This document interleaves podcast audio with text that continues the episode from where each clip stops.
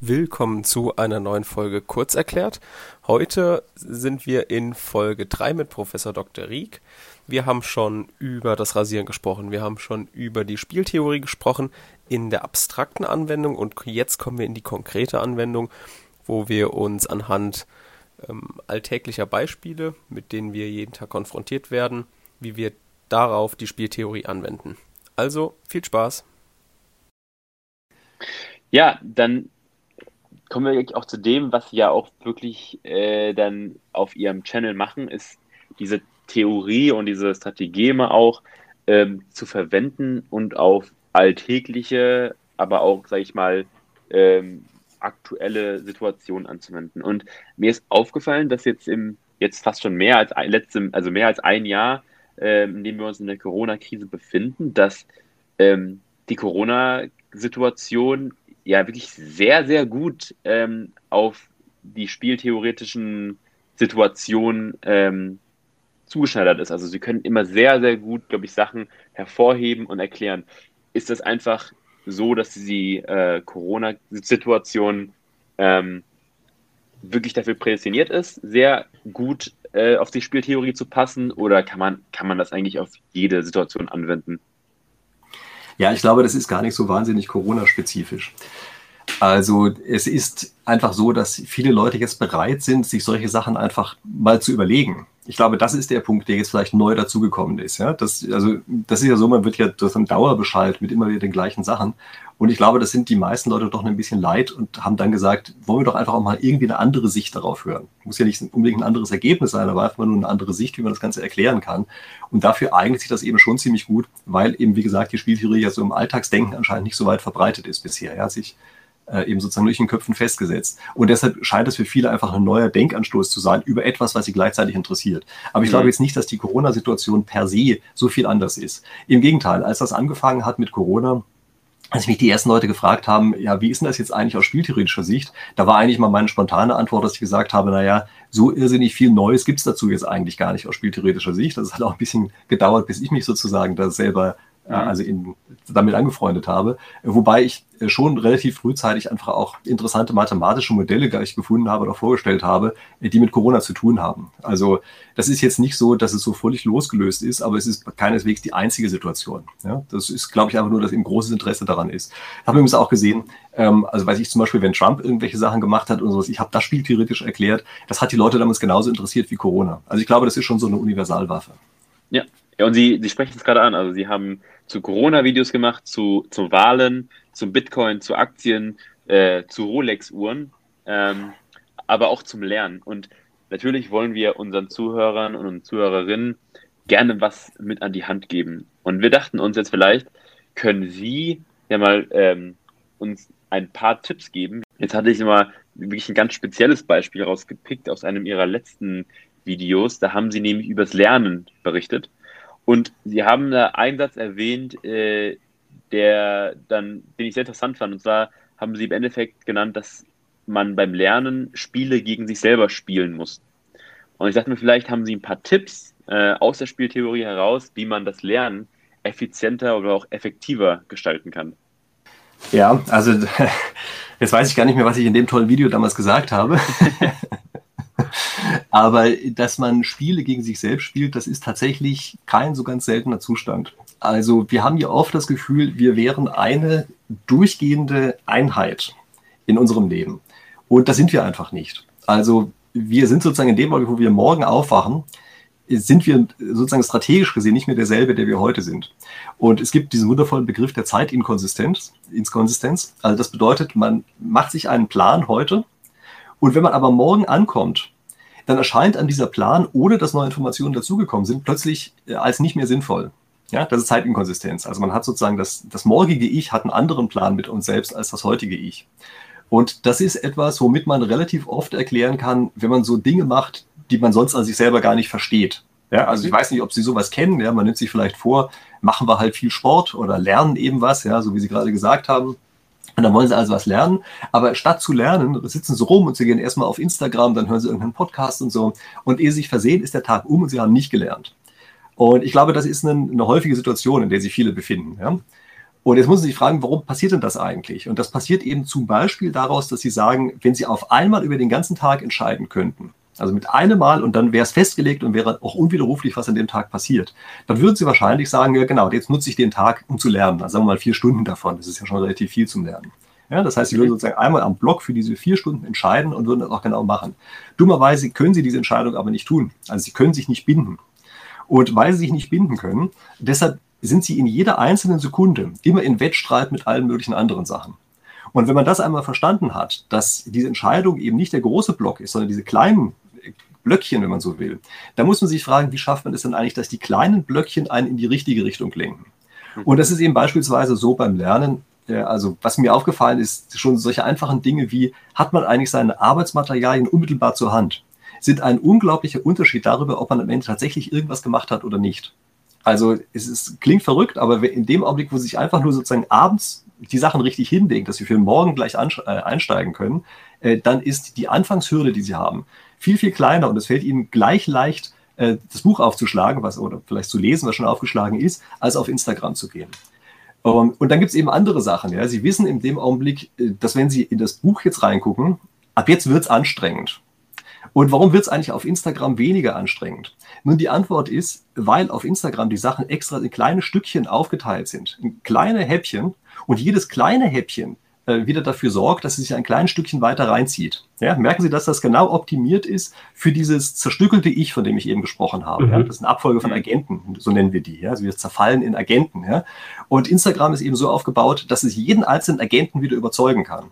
Das heißt also, um dagegen überhaupt nur anzukommen, müssen Sie jetzt beispielsweise auch diesen großen Block des Lernens, diese schrecklich dicken Jurabücher, die da auf Ihrem Tisch liegen, die dürfen Sie nicht als Ganzes betrachten, sondern Sie müssen die auch runterbrechen zu der, die nächsten paar Zeilen, die vielleicht sogar spannend sein können. Kann ich mir zwar nicht vorstellen, dass Jura wirklich spannend ist, aber sagen wir mal, es gibt Leute, die das so finden. ja, und ähm, also das heißt, dieser nächste kleine spannende Block sozusagen, ja, äh, der kann etwas sein, der Sie reinzieht. Und dafür gibt es auch wieder einen einfachen Trick, äh, dass Sie nämlich ganz einfach in Mini-Häppchen sich das selber auch aufteilen. Sie sagen, ich lese jetzt gar nicht das ganze Buch. Ich lese noch nicht mal die ganze Seite. Ich lese einfach nur diesen einen nächsten Gedanken, der da kommt und den ich jetzt gerade spannend finde. Wenn Sie das machen, dann auf einmal haben Sie eine echte Konkurrenz zu Ihrer Instagram-Ablenkung. Und wenn Sie diesen einen Gedanken gelesen haben, dann sagen Sie, äh, der nächste Gedanke passt jetzt aber auch dazu und könnte auch interessant sein. Und merken Sie, dass Sie sich damit genau reingeholt haben, äh, so wie Instagram das mit Ihnen auch versucht. Und übrigens, wenn Sie fragen, warum kann Instagram das eigentlich so gut? Also das ist jetzt natürlich Pass pro Toto, ja, das klappt mit Twitter genauso. Ähm, mhm. Die sind alle so aufgebaut. Äh, warum klappt das da so gut? Na, die sind, deshalb äh, klappt das so gut, weil die genau dafür optimiert sind. Also da hat sich eine Gegenseite hingesetzt und hat sich überlegt, wie kann ich sie optimal ablenken? Und das ist klar, das heißt, sie kommen dann nur raus, wenn sie auch eine entsprechende Gegenstrategie haben. Mhm. Ja, sehr interessant. Ähm, jetzt äh, stehen ja uns in diesem Jahr die Wahlen bevor. Und ähm, Sie hatten da einiges zu gesagt, was man im Auge haben sollte, weil man bei der Wahl dazu neigt, sage ich mal, Entscheidungen zu treffen, die gar nicht das widerspiegeln, äh, was man eigentlich selber wählen möchte oder wählen sollte. Ja, also das ist wirklich ein faszinierendes Phänomen, dass sehr viele Leute ja fast mutwillig so wählen, wie es für sie selber schlecht ist. Ähm, das äh, lässt sich tatsächlich aus einem gewissen Grad spieltheoretisch erklären. Ja, Sie müssen sich vorstellen, Ihre eigene Stimme hat ja praktisch keine, äh, keinen Ausschlag. Also die Wahrscheinlichkeit dafür, dass Ihre Stimme den Ausschlag geben wird, ist ungefähr gleich null. Und die Leute wissen das. Also wenn man zum Wahlbüro geht, weiß man natürlich, dass die eigene Stimme fast nie den Ausschlag geben wird. Das heißt, es ist egal, was Sie dort ankreuzen.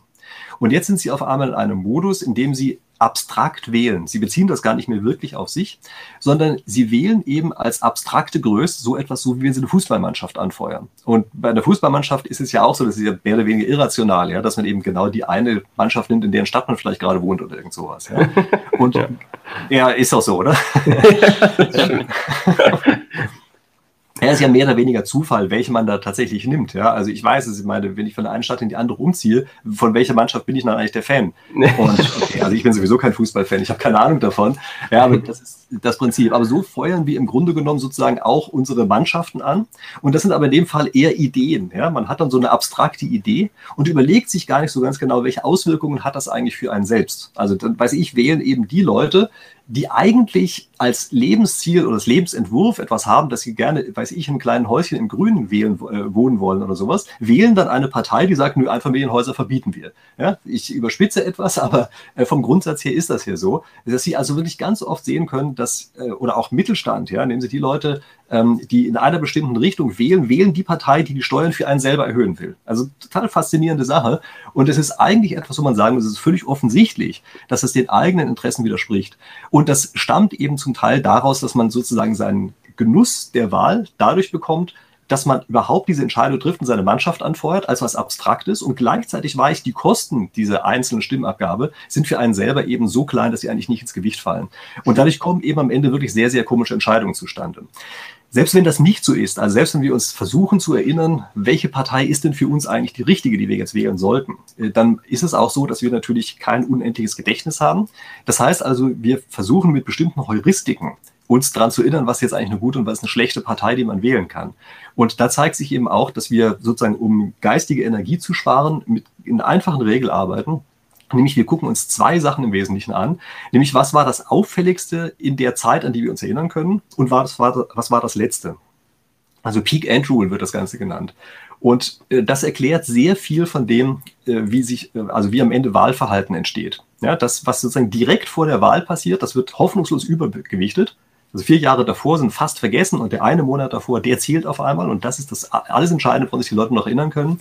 Und hinzu kommt eben noch das eine große Ereignis aus der gesamten Zeit, an die man sich, äh, an das man sich erinnern kann.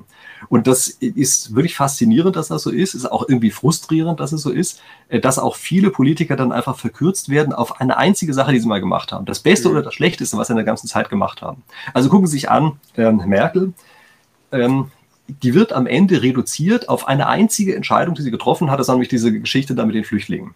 Ja, das, der ganze Rest wird vergessen sein. Und es wird auch, ich bin mir ganz sicher, in der Zukunft wird man über sie verbinden damit und mit sonst gar nichts mehr. Hm.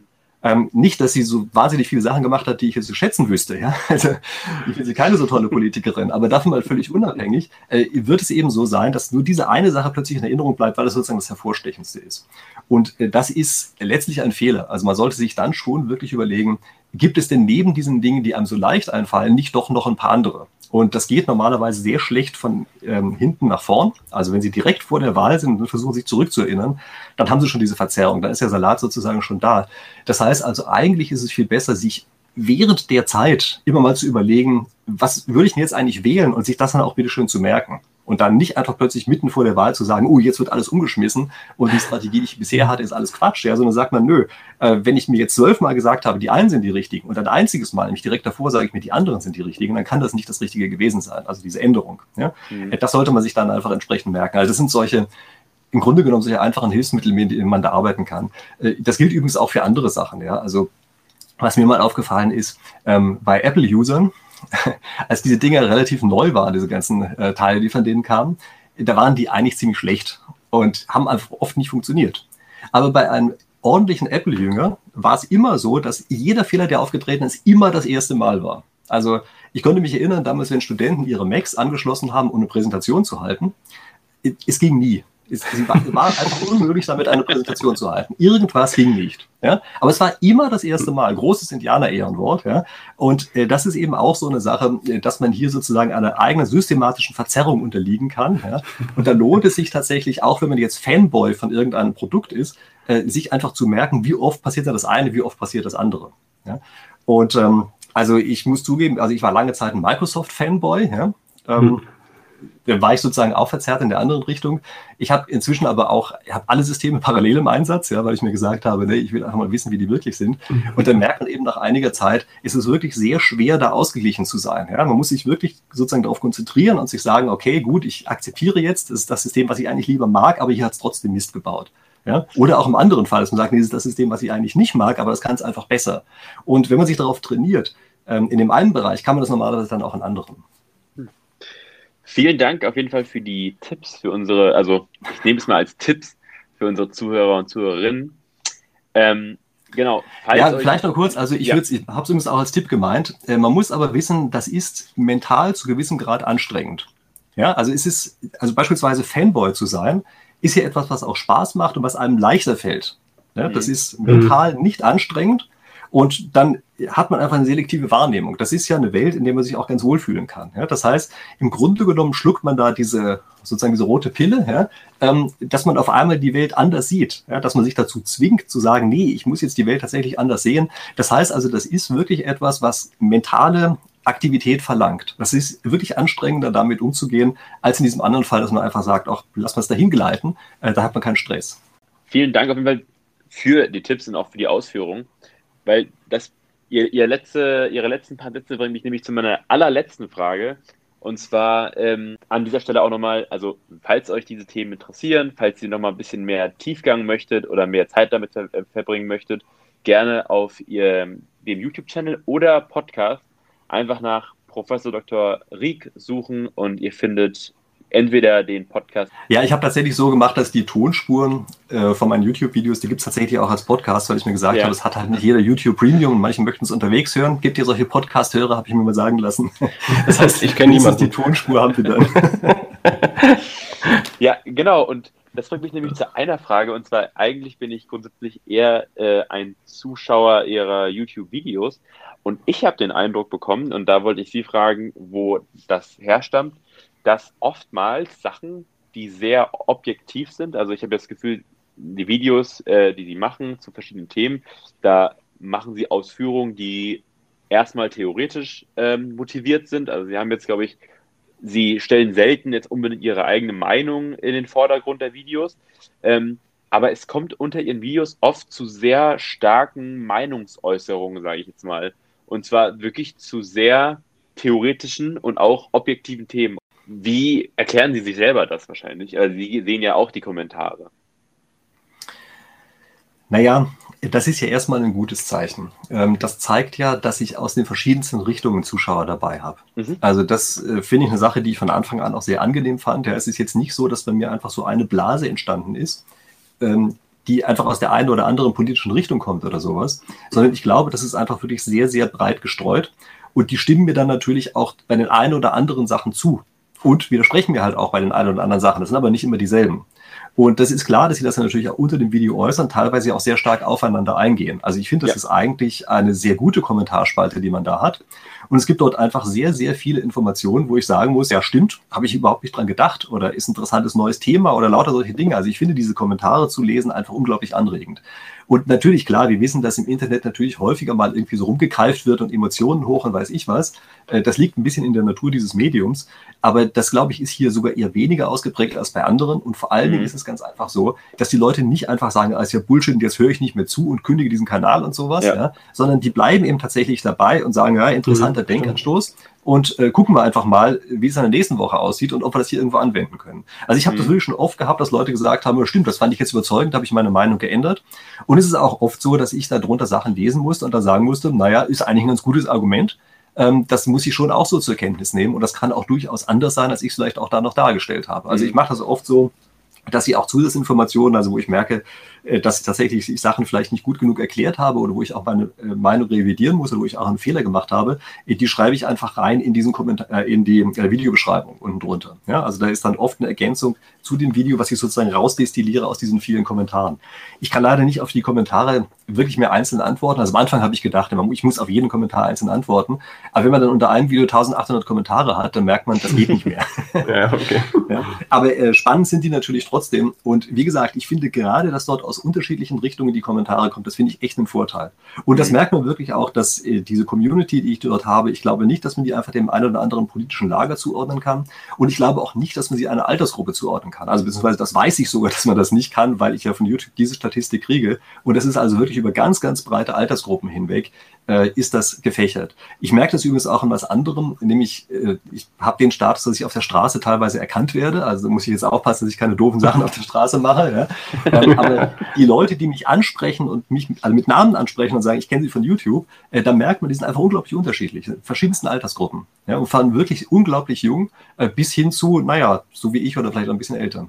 Also ich kann auch sagen, äh, ich sehe ja auch, dass Sie in Ihren nächsten Videos dann bei sehr, sag ich mal, diskutierten Themen ja auch nochmal kurz darauf eingehen. Also von daher, das stimmt absolut. Also das ist sehr, eine sehr, eine sehr fruchtbare Diskussion, die da stattfindet.